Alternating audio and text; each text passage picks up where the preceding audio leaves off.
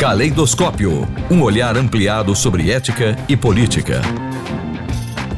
A coluna de hoje recebe o professor Antônio Carlos dos Santos, pós-doutor pela USP, desenvolve pesquisas no Departamento de Filosofia da UFES, com ênfase em ética e filosofia política. Olá, professor. Qual é o tema da coluna de hoje? O tema do nosso encontro de hoje é sobre o livro do Newton Binhoto, da UFMG, O Brasil à Procura da Democracia, da Proclamação da República ao século XXI, pela editora Bazar do Tempo.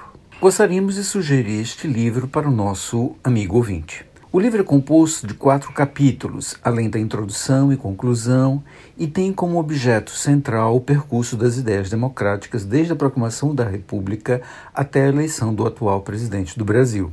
Assim, no primeiro capítulo, o autor aborda a Primeira República, 1880-1930, e demonstra como nesta fase a República era destituída da democracia. No segundo, a análise recai sobre a Era Vargas e a Segunda República, 1930-1964, na qual o Brasil lutou ardentemente, criando um movimento para entrar na direção da modernidade democrática. No terceiro capítulo, intitulado A Terceira República ou a Era da Esperança, 1964-2010, passa em revista como, das entranhas da ditadura militar, as ideias democráticas se movimentaram e forjaram uma nova perspectiva política para o país. No último capítulo, denominado de Dilma a Bolsonaro, a crise da democracia brasileira no século XXI, 2010-2018, o autor perscruta como a luta pela redução das desigualdades gerou um antídoto venenoso e letal para o Brasil. Sobre vários aspectos, este livro é luminoso. Vou tentar destacar apenas três pontos principais.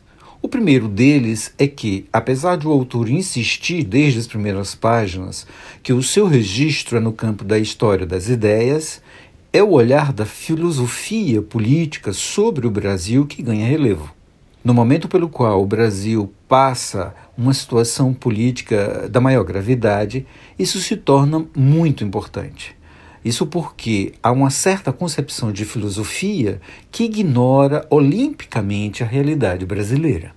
Em segundo lugar, o autor demonstra para o leitor ao longo do livro como as ideias de nossa república foram se instalando em nossas terras, desamparada de um dos seus pilares mais eh, importantes, que é a igualdade sempre fazendo um zigue-zague entre ideias conservadoras e progressistas, sem jamais perder o rumo, o foco da sua análise.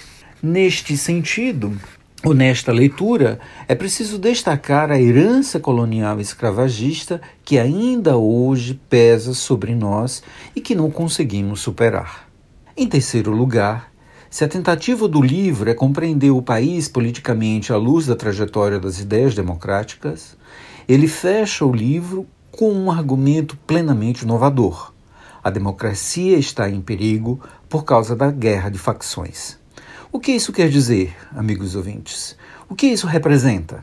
Para Newton Binhoto, o Brasil passa por um estágio de degradação institucional de tamanha ordem que põe em xeque a própria democracia.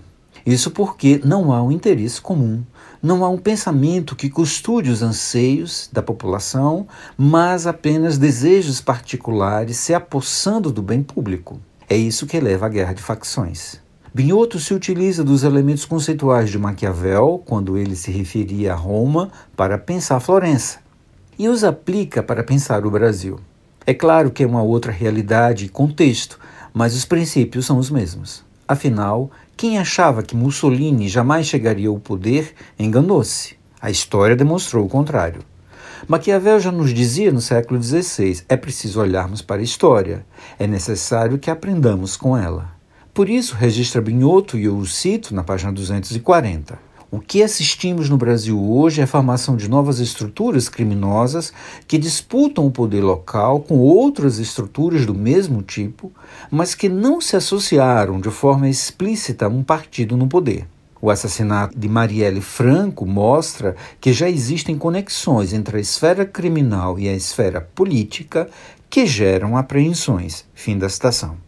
Após a leitura de cada capítulo, passamos a ter uma ponta de tristeza em nos depararmos com a luta eterna em busca da democracia. Mas no final do livro, damos-nos conta de que, de fato, é uma luta eterna e que muitos dos que nos precederam fizeram a parte que lhes cabia. Agora é a nossa vez de, ao menos, intervir neste debate. As eleições municipais serão no próximo mês e tem muitos candidatos que parecem que surgiram do nada ou dos porões dos inimigos da democracia. Ora, Precisamos fortalecer a arena política democrática brasileira e esta luta começa pelo voto em candidatos ou candidatas identificadas com a democracia. Como diz Spinoza, numa tradução livre, o regime democrático é o mais imperfeito dos regimes, mas foi o melhor que os homens puderam inventar. O livro de Newton Binhoto nos ajuda a compreender essa importância. É isso, amigos ouvintes. Muito obrigado pela companhia. Caleidoscópio um olhar ampliado sobre ética e política.